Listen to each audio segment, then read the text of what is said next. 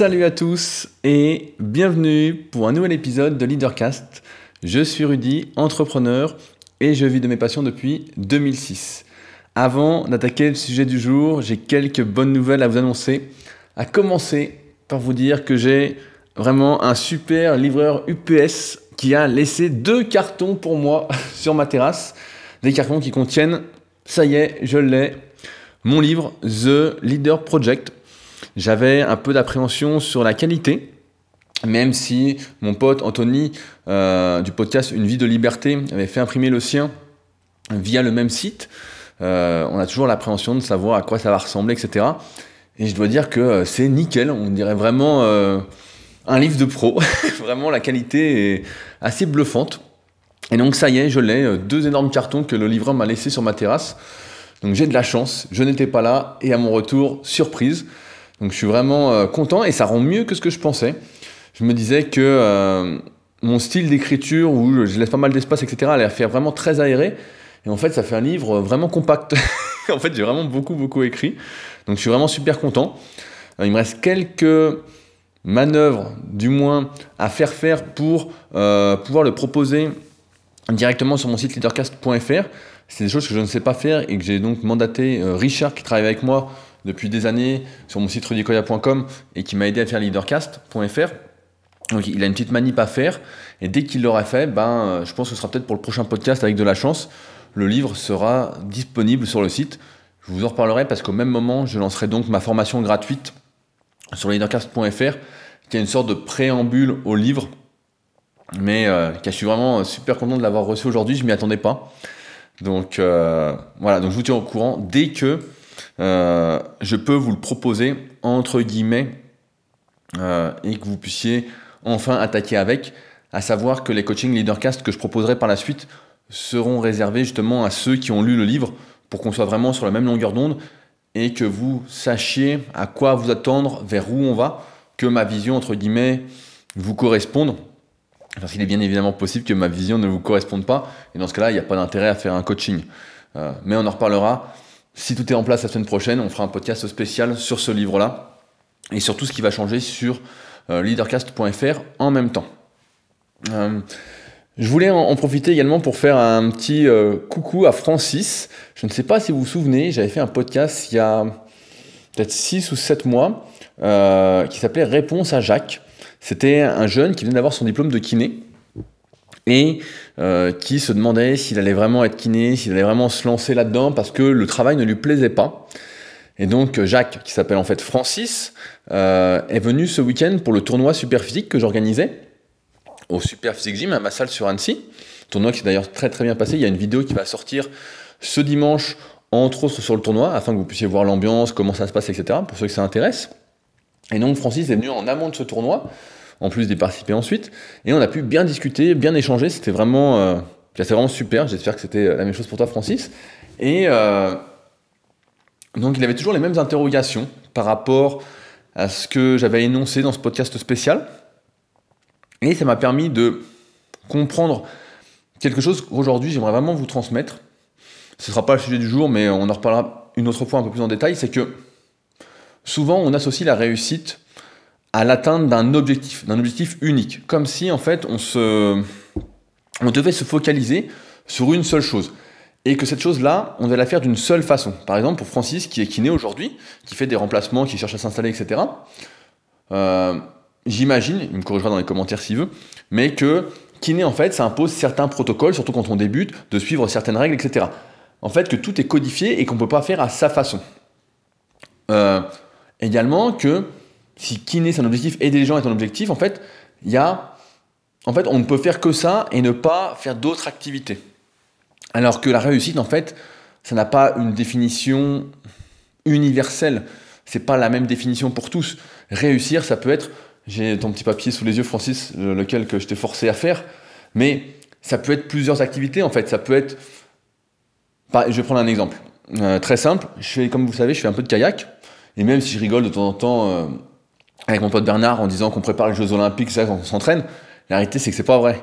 On est très loin d'avoir le niveau, on tient même pas dans les kayaks de compétition, mais on s'entraîne et on prend du plaisir dans ça. En ce sens, c'est un objectif pour nous de progresser au kayak, pas un objectif indispensable, mais ça ne nous empêche pas de prendre ça au sérieux et de le faire en plus de mes activités, par exemple de musculation, où je cherche à développer des choses via redicola.com, d'où tous les articles que j'écris actuellement, euh, tous les articles que j'écris via leadercast.fr.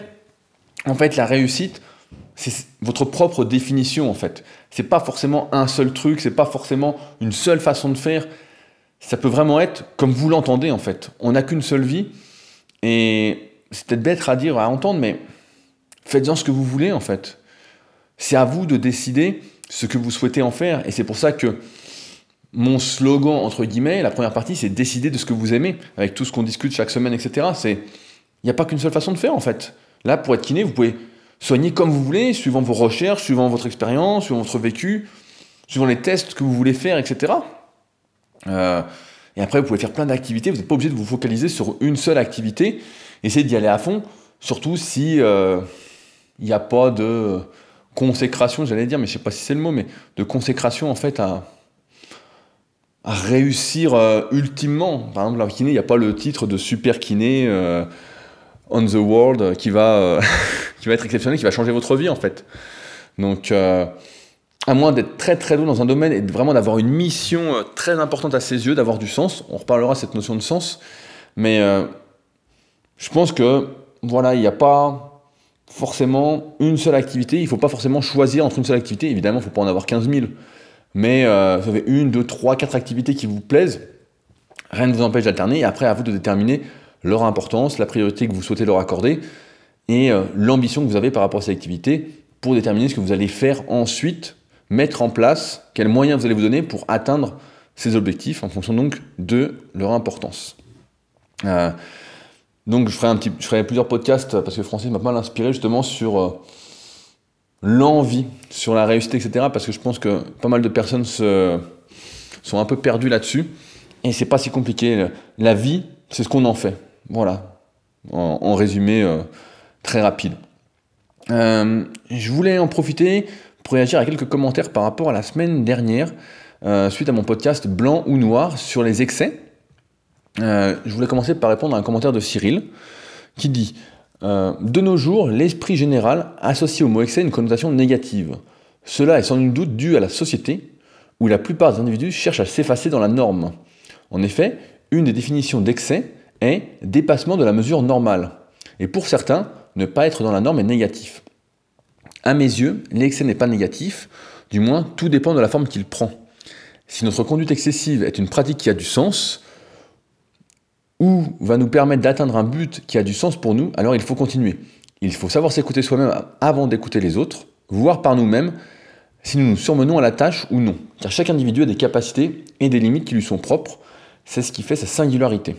Au fond de nous, nous sommes les seuls à savoir si nous sommes sur la bonne voie, Agir dans l'excès, mais de manière raisonnée, est la clé de la réussite. Comme disait Einstein, la folie, c'est de faire toujours la même chose et de s'attendre à un résultat différent.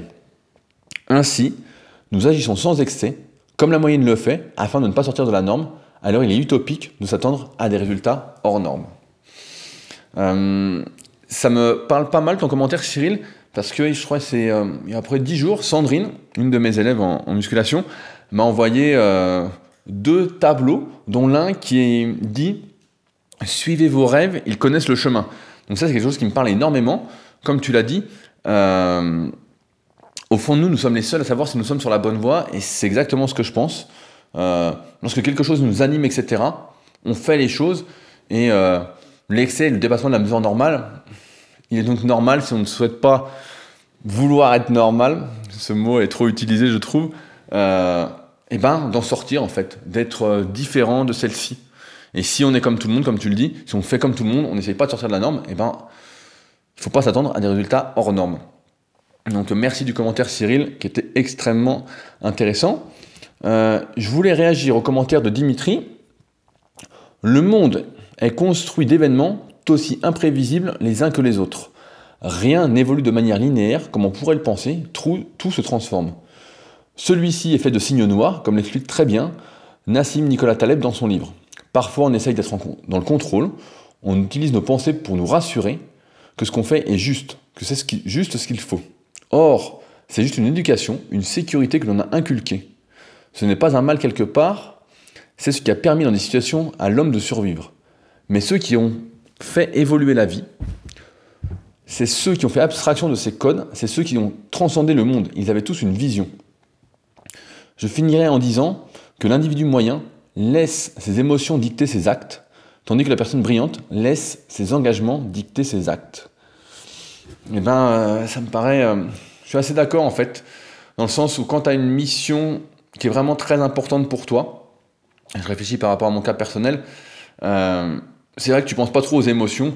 je vais prendre la, semaine prochaine, que j'avais préparé un podcast, mais on en parlera sans doute dans, dans, plusieurs semaines maintenant que le livre est juste devant moi sur mon bureau. Mais je pense que c'est un peu comme la fatigue, la sensation de froid ou euh, la douleur, etc. Tout ça, ce sont des sensations, on pourrait dire que ce sont des émotions. Et euh, par exemple, en sport, le fait d'avoir mal, ben, en fait, on peut accepter la douleur et continuer, ou ne pas l'accepter et s'arrêter. Et lorsque on a un objectif dans un sport qui est vraiment déterminant, qui est vraiment important pour nous, on accepte la douleur, on passe outre la douleur, on l'accepte, on fait corps avec et on continue. Et donc, c'est nos engagements par rapport à nos objectifs qui font que on se transcende entre guillemets. tu vois, c'est marrant parce que ce matin justement, euh, après ce premier tournoi super physique, j'en ai profité pour noter mes objectifs sur quelques semaines. Donc j'ai fait ma petite planification pour progresser sur mes exercices. Et euh, c'est sûr qu'après, je pense beaucoup moins au fait que est-ce que je suis fatigué, est-ce que je suis en forme, est-ce que j'ai envie de faire ça, etc. En fait, le fait d'écrire ces objectifs, par exemple, c'est vraiment quelque chose que je vous recommande parce qu'il y a une notion d'action et d'engagement vis-à-vis de soi-même. Et ça enlève une grosse partie de l'émotionnel derrière pour euh, se dire je fais, je ne fais pas, pour se rassurer, comme tu dis, une sécurité, pour se mettre en sécurité. Pour moi, on n'est pas en sécurité lorsqu'on fait comme tout le monde, c'est plutôt l'insécurité. Se dire que d'autres décident pour nous. La sécurité, c'est de pouvoir décider pour soi. Et j'ai envie de dire d'être libre après, tout dépend de la définition de la liberté, mais euh, en tout cas, voilà. Merci Dimitri pour le commentaire qui m'a pas mal inspiré. Et je voulais répondre à un commentaire de June que je connais bien, qui est actuellement à Bali, qui euh, s'entraîne au Super Physique Gym à Annecy, en temps normal quand elle n'est pas au soleil. Euh, donc je, lis son commentaire et j'y réponds parce qu'il il fait sens un peu avec ce que j'ai expliqué par rapport à Francis. Merci pour ce leadercast que j'ai pris plaisir à lire plutôt que d'écouter. Effectivement, la lecture est plus propice à la réflexion, je trouve. Je me demande cependant, euh, quid des personnes qui ont des objectifs, essaient, puis se heurtent à de multiples échecs? Peut-on parler d'erreur de trajectoire, de méthode, ou carrément de faiblesse d'investissement?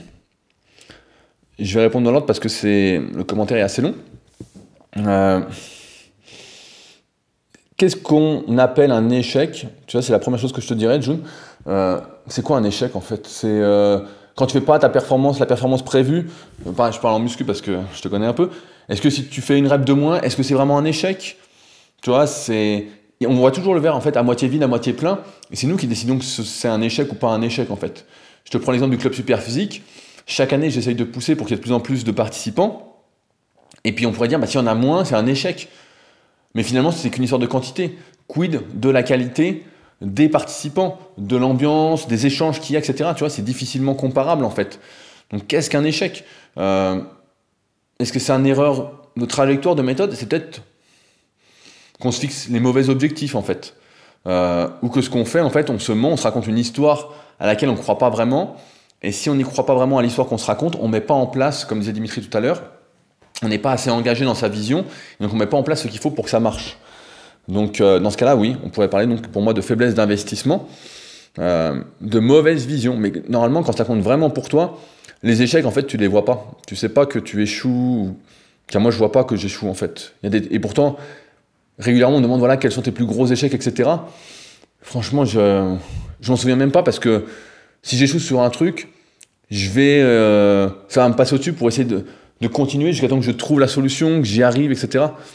Donc comme tu dis, après, certes, le succès, c'est d'aller d'échec en échec sans perdre son enthousiasme. Encore faut-il aimer le chemin plutôt que la concrétisation de l'objectif et avoir la patience, bien évidemment. Parfois, je me pose beaucoup de questions. Comment relier plusieurs objectifs, pas forcément corrélés entre eux? Faut-il hiérarchiser ou tout réaliser en même temps? J'imagine que c'est une question de quelle est la chose dont j'ai le plus envie, besoin. Qu'est-ce qui me fera travailler avec autant, si ce n'est plus d'enthousiasme Des fois, je me heurte à un bloc, à un manque de confiance. Je sais bien qu'on s'impose ses propres limites, peut-être que ton livre abordera aussi ces sujets. En tout cas, ton article m'a permis de faire le point pour mon retour de voyage. Effectivement, il y a une grosse partie dans le livre euh, sur euh, la légitimité, la crédibilité, la confiance, etc. Je pense que ça reste beaucoup de choses par rapport à ça. C'est une question de positionnement, rapidement, de comment se positionner, à qui, à qui on parle, qu'est-ce qu'on fait, etc. Après, pour répondre à ta question, tu vois, j'ai mes objectifs en musculation, euh, d'un point de vue personnel, mon entraînement, ma progression, etc. J'ai mes objectifs en kayak qui pourraient être, on pourrait dire, un peu opposés, même si le cardio fait du bien avec la musculation, il n'empêche que là, j'en fais trop pour que ça aide vraiment la musculation, ça me fatigue plus qu'autre chose. J'ai des objectifs parce qu'il faut que j'écrive des trucs en musculation. Euh, J'essaie d'aider les gens, c'est ma mission première, aider les gens à progresser, à faire les bons choix, trouver les meilleurs compromis, le meilleur équilibre pour eux pour atteindre leurs objectifs, ou du moins au maximum.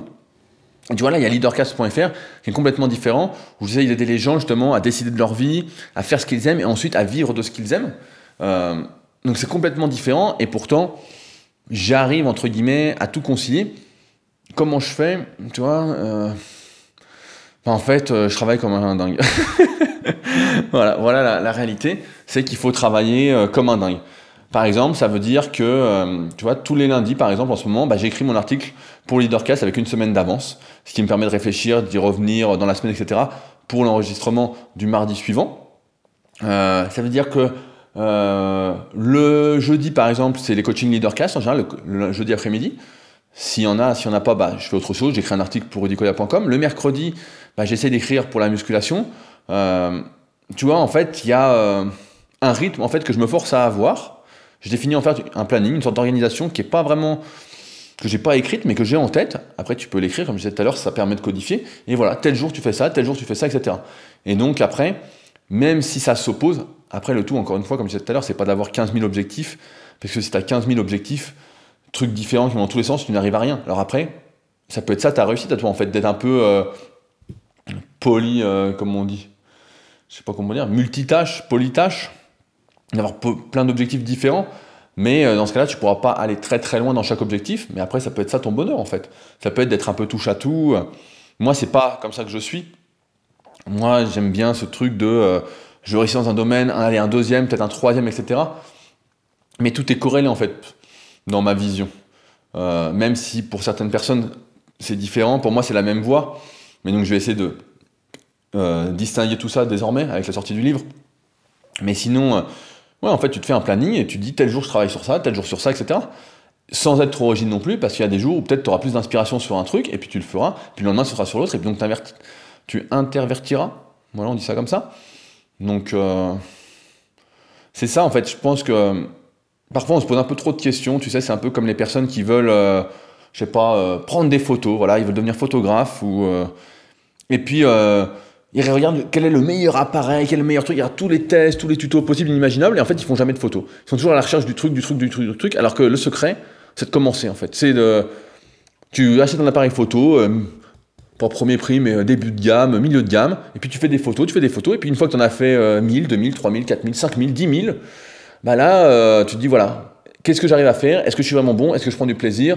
Euh, Et là, après, bah, tu peux lire The Leader Project et pour essayer d'en vivre. Pour essayer vraiment de te trouver et puis de te dire, voilà, de t'aligner en quelque sorte. Mais euh, c'est plus ça le truc, mais de toute façon, je pense qu'on en reparlera de vive voix euh, quand tu rentreras. Et puis que tu auras lu le livre, ça va t'éclairer de toute façon euh, grandement. Mais il y a un truc que j'avais noté justement pour toi en, préparant la, réponse. C'est l'ikigai. Alors je sais pas si tu connais, j'en parlerai plus en détail une autre fois, mais rapidement, l'ikigai, c'est, on va dire, comment on peut expliquer ça? C'est une méthode, japonaise, entre guillemets, pour trouver, pour prendre les bonnes décisions. Euh, c'est en quelque sorte notre sens, notre sens de vie, euh, notre raison de vivre, qui doit conjuguer la passion, la vocation, la profession et la mission, entre guillemets. Donc euh, on peut dire que la passion, c'est... Passion, c'est ce pourquoi on est doué, et en même temps, euh, comme tu parlais du chemin, voilà, ce qu'on aime faire, etc. Euh, ça réunit la vocation, donc tu vois, c'est euh, le truc qui nous a, qui vraiment, euh, tu sens que c'est toi, tu sens que c'est vraiment toi. La mission, bah, c'est relié pour moi vraiment à la vocation. Tu vois, tu as une vocation, la mission de penser et la profession, il bah, faut que en même temps tu puisses en vivre, tu vois. Si tu peux pas en vivre, ben ça va être compliqué. Donc tu peux taper, vous pouvez taper sur net Ikigai, I-K-I-G-A-I, et euh, ça devrait, si vous avez intéresse, vous aider à trouver un peu plus ce que vous aimez, euh, etc. Votre raison d'être, comme on dit. donc voilà pour les commentaires de cette semaine. J'en profite avant d'oublier que vous êtes cette semaine 99 patriotes à soutenir leadercast.fr. Euh, comme j'en parlais dans mon épisode, je suis fanophobe. N'hésitez pas à l'écouter si vous n'avez pas encore fait et à soutenir ce travail que j'entreprends avec leadercast.fr. C'est important pour moi, pour me motiver à continuer à me montrer que tout n'est pas foutu. Alors, aujourd'hui, je voulais euh, vous parler euh, de quelque chose qui est souvent considéré comme ringard en fait. Et je me suis demandé pourquoi c'était considéré comme ça. Comme vous le savez, bah, j'adore lire des livres j'adore surtout lire des biographies, des autobiographies. Je préfère les autobiographies parce que les biographies, souvent, c'est écrit, euh, par exemple, celle de Léonard de Vinci, bah, le type est mort depuis un, petit moment quand même, et donc c'est une biographie qui manque pour moi de vie. Ça manque de vie, alors qu'une autobiographie, la personne explique vraiment comment elle vit les choses, son ressenti, c'est vivant, voilà, c'est vivant. Euh, et je préfère parce que même si on tronque légèrement nos souvenirs avec le temps, c'est raconté par l'auteur. Euh, et ça faisait un petit moment donc je n'avais pas lu d'autobiographie, j'avais lu des biographies euh, en essayant de sélectionner soigneusement les auteurs de celles-ci. Mais donc là, j'allais à la FNAC pour me procurer deux nouveaux livres, je raconte ma vie, mais deux nouveaux livres sur l'endurance, que la dernière fois il n'y était pas, donc je m'étais rabattu sur la Bible du running. Et là, j'arrive au rayon sport et en tête de gondole, une autobiographie. Donc comme je ne suis pas vraiment connecté sur le net, je ne suis pas vraiment l'actualité, etc. J'ai pas de télé, je suis vraiment en dehors du monde. Je savais pas trop que c'était sorti. Et je tombe donc en début de rayon, l'autobiographie de Tony Parker. Et euh, je me dis, bah tiens, c'est intéressant parce que Tony Parker, pour moi, c'est un joueur de basket qui a plutôt bien joué. Voilà, mais j'en sais pas plus que ça c'est. Euh, pour moi, il avait commencé à jouer au basket, à vraiment être bon, au moment où en fait j'ai commencé à me déconnecter de tout ça. Euh, j'ai grandi, voilà, bah, moi c'était Michael Jordan, j'avais la tenue des Chicago Bulls, euh, je crois c'est numéro 23, j'avais la tenue complète, le short, etc. Et donc je me suis dit, bah tiens, on va regarder ce que ça dit. Et donc je commence à lire dans le rayon pour voir, et là je dis, putain, le style est super, c'est hyper vivant, allez, on y va. Étant donné que je suis vachement curieux sur la réussite d'autrui, je me dis, bah voilà, j'ai un coup de chance encore, je tombe sur un super bouquin, un truc qui va me servir, euh, on y va quoi. Et là, on peut voir en plus l'importance, euh, l'obligation de sortir de chez soi et de se bouger le cul un petit peu quand même pour provoquer sa chance, sinon, bah, on peut pas tomber dessus. Hein. Je suis pas de ceux qui cherchent euh, sur Amazon ou sur un autre site les sorties de livres. En général, ça m'arrive un petit peu, j'aime bien aller acheter les livres en direct plutôt que sur le net. C'est comme les vêtements, même, sur, sur les vêtements, Souvent, j'ai pas mal d'anecdotes là-dessus, mais on arrive en magasin, il n'y a pas la taille qu'on veut, on demande si on peut commander, on nous renvoie sur le net, on se dit bon, quel est l'avenir des commerces physiques euh, qui font ça? C'est une bonne question. Euh, et donc, bah voilà, donc je, prends le livre, je le lis un peu en rayon, je vais, euh, j'arrive chez moi et je me dis bon, bah par quoi j'attaque comme livre? J'en avais acheté trois, et puis j'attaque. Je me dis allez, j'attaque le livre Tony Parker, je sens que ça va me plaire pas très long, 340 pages pour une autobiographie, mais dès le début, vraiment très vivant, j'accroche bien, etc. Je me dis, bon, bah, super quoi. Et euh, bah, les 340 pages, en fait, je les ai lues tellement vite, ça m'a pris moins de deux jours. Et ce que j'ai appris, en fait, c'est que je ne comprends toujours pas pourquoi cette qualité, moi je veux dire que c'est une qualité, est toujours jugée comme ringard. Pourquoi c'est tourné en ridicule? Pourquoi on se moque de ceux qui l'ont, qui se l'imposent, jusqu'à temps qu'ils réussissent? C'est marrant parce que quand on réussit pas et qu'on fait ça, les gens disent ah ben pourquoi tu fais ça, c'est complètement con, euh, tu vas pas gagner les Jeux Olympiques, bah, c'est sûr que si on pense comme ça, on va rien gagner. Hein. C'est sûr que euh, c'est sûr que c'est impossible quoi. Euh, c'est quelque chose que j'ai l'impression qu'aujourd'hui on n'apprend plus. J'aurais bien des hypothèses, mais euh, Tony Parker, c'est vraiment un exemple de ça, un peu à l'instar de euh, Kobe Bryant, qui lui, son autobiographie était plus basée, je crois que c'était une, biographie, était plus basée sur, euh, justement l'hyper confiance en soi. Mais là, Tony Parker, c'est vraiment un exemple de cette valeur. La question qu'on peut se poser, c'est comment a-t-il réussi en dehors de ses facultés héréditaires? Il faut savoir que son père était joueur de basketteur professionnel, euh, à moindre niveau, mais quand même. Et en fait, je pense que tout peut se résumer à un seul mot. C'est la discipline. Vraiment la, discipline. Euh, au début de tout projet, vous devez le savoir, il y a la motivation, il y a la volonté. La volonté, pendant des années, moi, je lui ai associé toutes les réussites. Euh, d'ailleurs, dans le livre Le gène du sport, euh, que Pierre bah, lisait ce week-end, Pierre avec qui j'ai fait l'application SP Training, il y a encore une mise à jour, il vient de m'écrire juste avant le podcast euh, sur l'application qui est disponible sur iOS et notamment sur le Play Store. Sur le Play Store, on est un peu en avance sur les versions, donc n'hésitez pas à l'utiliser. Il y a un mois gratuit pour tester toutes les fonctionnalités. donc dans le livre Le gène du sport, il est rapporté que la volonté et que le fait de savoir, de pouvoir endurer, a une bonne part de génétique en fait dans le sens où on n'est pas égaux euh, sur le fait de ressentir, par exemple, la douleur, sur le fait de continuer, d'être acharné, en fait. Il y a un bon exemple, d'ailleurs, dans le livre que je suis en train de lire maintenant sur l'endurance. Euh, il y a une euh, fille qui s'appelle Diane Van Deren, qui a subi une ablation d'une partie du cortex préfrontal, donc une partie du cerveau, parce qu'elle faisait des crises d'épilepsie vraiment régulièrement. Et grâce à ça, entre guillemets, je dis grâce à ça, il n'y a pas que ça, mais elle est devenue championne euh, de longue distance en course à pied, parce qu'en fait, elle ressent la douleur différemment euh, de nous. Donc de base, hein. après c'est difficile de comparer encore une fois comme je viens de le dire, mais... Et donc c'est intéressant parce que pareil, dans l'autobiographie de Raphaël Nadal, qui est vraiment euh, exceptionnelle, que j'ai lu je crois il y a plus de 10 ans, qui est un vrai chef-d'œuvre également, c'est un peu ça en fait, c'est endurer, endurer, endurer. Donc on associe vraiment au début la volonté euh, au fait d'être un champion, au fait euh, d'être différent. Mais avec le recul, je ne pense pas que c'est ce qui fait de vous un, champion. En fait, c'est pas ce qui fait un champion. Parce qu'à un moment, la volonté, elle s'épuise si on ne met pas des actions en place de manière un peu automatique. C'est là que, en général, on met en place des habitudes euh, qui sont justement tenues par cette capacité à discipliner, à suivre les règles. Vous connaissez presque tous les règles de la réussite, parce que beaucoup d'entre vous ont lu mon leaderbook qui reprend justement le condensé des habitudes, entre guillemets, des règles de la réussite à partir des biographies autobiographiques que j'ai lues ces dernières années. Mais connaître les règles, c'est pas suffisant. Euh, je prends un exemple maigrir. Tout le monde sait comment maigrir aujourd'hui. Tout le monde le sait. C'est, il n'y a pas de discussion possible. Tout le monde sait que faut pas acheter de gâteaux, faut essayer de manger régulièrement aux mêmes heures presque tous les jours.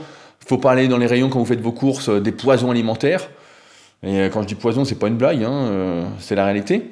voilà, il faut rien avoir de pourri chez soi. Sinon, c'est sûr qu'à un moment, si on est dans les placards, on va bouffer ce qu'il y a. On va les bouffer avec les résultats qu'on connaît. C'est pourquoi la discipline, le fait de parler dans ces rayons, de s'imposer quelque chose et de s'y tenir, euh, bien que ringardisé aujourd'hui, et c'est assez fou en fait, parce que la discipline, c'est c'est ringardisé en, plus par des, personnes qui crient au scandale parce que vous l'êtes. Alors que d'après eux, en fait, c'est pas possible. Moi, je me souviens qu'il y a pas mal de trucs comme ça qui circulent sur moi sur le net, parce qu'à un moment, j'avais expliqué que pendant des années, j'avais pas fait d'écart, que même à Noël, bah, j'y allais avec mon Tupperware, etc., pour être le, plus sérieux possible. Et on en a parlé la semaine dernière dans le Super Physique Podcast avec Morgan, qui a fait la même chose l'année où il a entrepris son régime. Et euh, ça paraît impossible en fait parce que c'est plus appris en fait. Et pire, euh, souvent on nous explique qu'il faut pas. On nous explique ceux qui réussissent pas, ceux, qui font partie de la moyenne, qu'être discipliné en fait, c'est comme s'ennuyer en fait. C'est trop carré. Et pourtant de tout ce que je lis, ça se cache derrière la réussite de tous ceux qui réussissent euh, à l'excès dans une discipline. Mais vraiment. Euh, après, pour réussir, si on reprend ce qu'on disait au début, réussir dans plein de disciplines différentes, relativement, il y a moins besoin d'être discipliné, du moins sur le moyen et long terme, de mettre en place des habitudes. Mais en tout cas, si on veut réussir dans un domaine, il y a vraiment une histoire d'organisation, de discipline. Personne ne réussit dans le sens atteindre ses objectifs au hasard, mais vraiment jamais quoi. Alors la question que euh, je souhaite répondre, à laquelle je souhaite répondre, c'est comment Tony Parker a appris la discipline. La première chose, c'est qu'il l'a appris par l'éducation, notamment par son père, qui euh, lui a transmis ça dès ses débuts. Il faut savoir qu'à 12 ans, Tony Parker, bah, il avait déjà en tête que s'il bouffait une saloperie, s'il buvait du soda, bah, il allait avoir de moins bonnes performances. Que s'il se couchait tard, euh, qu'il aurait une mauvaise forme physique le lendemain. Dès ses débuts, et ça c'est super intéressant de constater, c'est que dès ses débuts, lui, son rêve, ou plutôt son objectif, c'était de jouer en NBA. À 12 ans, quand il attaque le basket, il veut jouer en NBA. Il n'y a pas de demi-mesure, il n'y a pas de euh, un petit peu ou quoi. C'était tout de suite l'excès. Comme on parlait la semaine dernière, c'est tout ou rien. Certains, évidemment, comme je disais, bah, ont essayé de le décourager en vain. Parce que son père, en fait, dès le début, lui a appris que qu'être discipliné, c'est être professionnel, en fait. Qu'être diffus, aléatoire, ça ne permettait pas d'atteindre ses objectifs. Aujourd'hui, on a l'impression qu'il y a un manque d'attention, il y a une guerre d'attention, etc., que de plus en plus de jeunes ont du mal à se concentrer plusieurs minutes. En fait, c'est parce qu'on leur apprend pas à être discipliné, on leur apprend pas à être concentré, on leur donne pas de raison, en fait. Ils n'ont pas ce, ce truc qui les anime, etc., dès le début. Moi, personnellement, pareil, j'ai toujours eu ce truc-là. Quand je faisais de l'athlétisme, moi, j'ai toujours été obsessionnel, excessif dans tout. Donc, j'ai toujours eu ce truc de, euh, de discipline, en fait. Quand c'est l'heure, c'est l'heure. Il faut faire. Et puis, euh, quitte parfois à dépasser, mais. Donc, son père a réussi à le convaincre par l'exemplarité. La discipline, j'ai envie de dire, à un autre niveau. Nous qui ne sommes pas euh, sportifs professionnels, etc. Euh, on va dire semi-pro pour moi et encore. J'aimerais bien, mais j'en suis pas encore là. Mais la discipline à notre niveau, c'est déjà de se lever quand le réveil sonne, par exemple. Peu importe qu'on soit mal réveillé, que l'on ait mal dormi. Peut-être, en fait, et je me demande si le problème de la discipline, en amont, c'est de savoir, c'est peut-être de savoir ce qu'on veut, quoi. J'en parlais récemment avec euh, un de mes élèves en coaching leadercast, euh, qui enseigne actuellement en Master 2, et qui me disait que beaucoup de jeunes ne savaient pas pourquoi ils suivaient ce cursus, en fait. Ils étaient là un peu par hasard, par, euh, par dépit, par défaut, parce qu'ils ne savaient pas de ce dont ils avaient envie, en fait. Et dans le même ordre d'idée, c'est drôle comme les choses se mettent en place naturellement. J'écoutais une interview d'Alain Kézac, euh, qui expliquait qu'avant toute chose, quand quelqu'un venait lui demander euh, des conseils, lui poser des questions, etc., euh, il demandait à la personne de quoi elle avait envie, en fait. Parce que tout part de là, en fait. Parce que si on ne sait pas où on veut aller, bah, c'est compliqué d'arriver quelque part, quoi. Hein, faut bien le dire. Croire que sans but, sans objectif, on peut être heureux, c'est pour moi vraiment un euphémisme. Au pire, allez, un mensonge, une mauvaise histoire qu'on se raconte.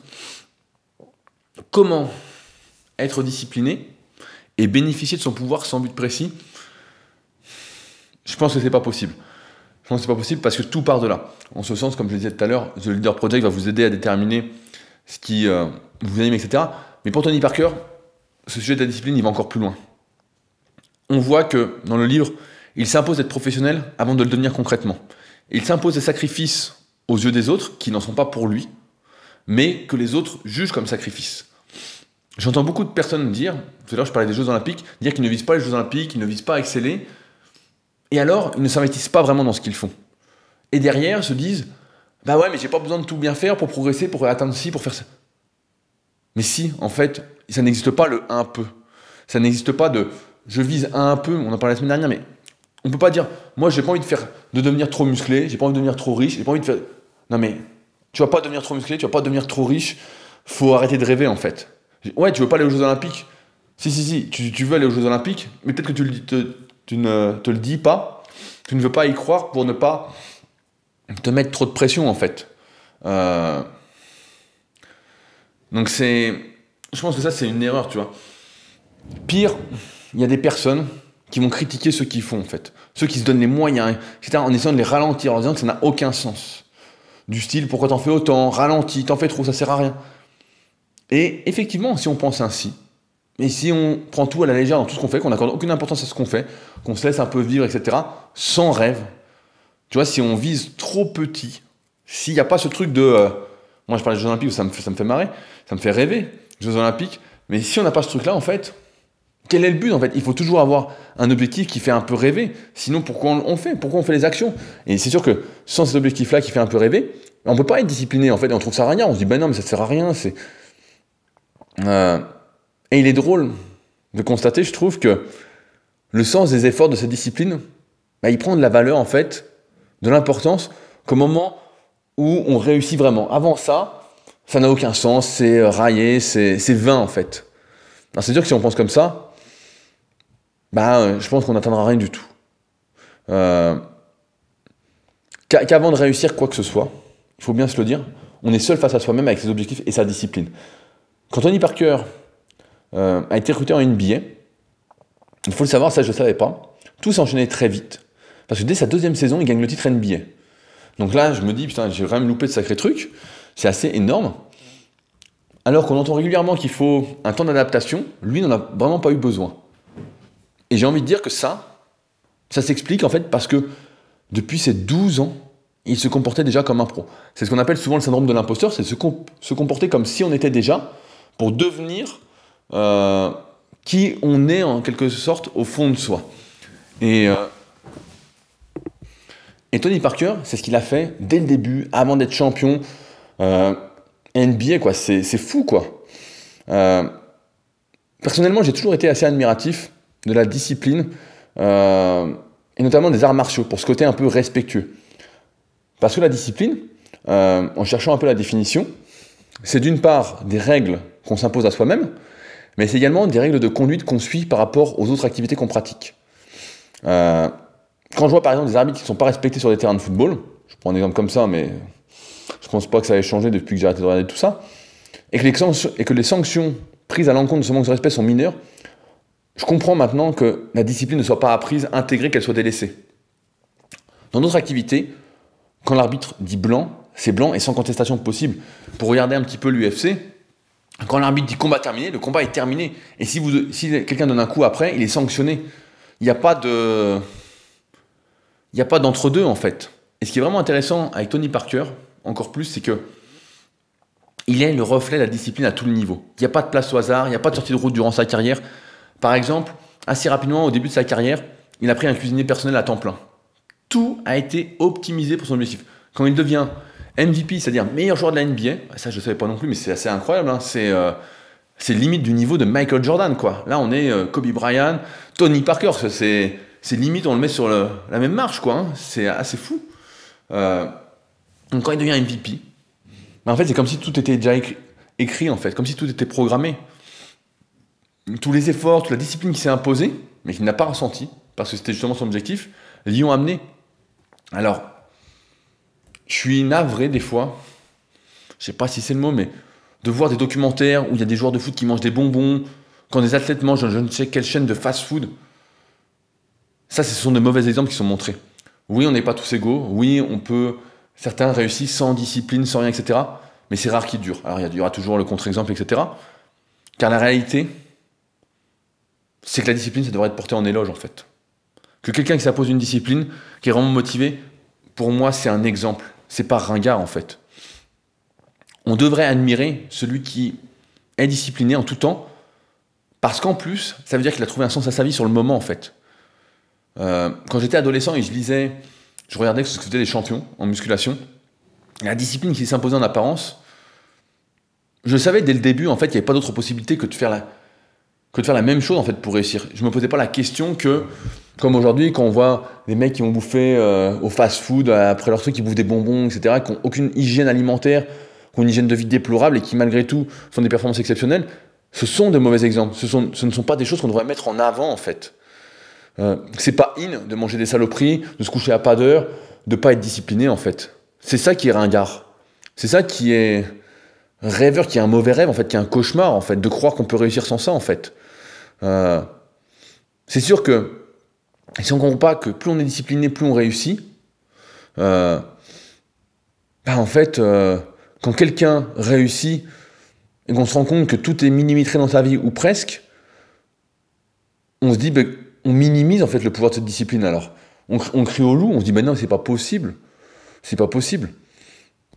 J'ai l'impression qu'aujourd'hui, comme je disais tout à l'heure, que être discipliné et concentré sur ce qu'on fait, c'est devenu impossible en fait. Mais ce qui me paraît impossible, c'est de rêver sa vie en fait, et de ne pas faire ce qu'il faut pour vivre ses rêves. C'est ça qui me paraît complètement fou. Quand Tony Parker, en fin de carrière, et ça c'est assez, intéressant, c'est se blesse gravement en s'arrachant le quadriceps, il ne se dit pas un instant qu'il ne va pas revenir à son niveau, qu'il ne va pas rejouer. Et c'est drôle, l'anecdote, c'est il en, match, il tombe, il essaye de se relever, il peut pas. Alors euh, on le mène sur une civière et il dit au médecin Bon, alors docteur, euh, j'en ai pour combien de temps 10, euh, 15 jours, etc. Et le mec lui dit Bah attends, je crois que tu t'es arraché le quadriceps, donc sacrée blessure. Et donc il dit Bah combien de temps? Et là le mec lui dit 10 mois. Et donc, il est en fin de carrière, il doit avoir 35 ou 36 ans de mémoire. Et euh, jamais il se dit qu'il va pas revenir, en fait. Jamais il se dit, bah, je vais revenir, je vais revenir. Et pourquoi il se dit ça? Parce qu'il sait, parce qu'il est conditionné, parce que il est convaincu, et il le sait, il l'a prouvé, il se l'est prouvé à lui-même, que s'il fait preuve de discipline, la discipline nécessaire pour guérir, eh ben il va revenir. Et ça, c'est quelque chose qui distingue vraiment ceux qui réussissent de ceux qui ne réussissent pas. On peut, on peut le voir assez facilement par rapport à ceux qui se blessent. Souvent, des personnes se blessent, ont l'incapacité de faire leur activité, et on va distinguer deux types de personnes. Il y a ceux qui vont rien faire pendant leur convalescence, qui vont faire un peu de kiné, voilà, rapidement, qui vont euh, arrêter de suivre une alimentation stricte, du moins saine, qui vont prendre du poids, qui vont guérir moins vite, qui vont pas se contenter du minimum, et à l'inverse, il y a tous les autres qui vont continuer à bien s'alimenter, à faire de l'activité, du moins ce qu'ils peuvent faire.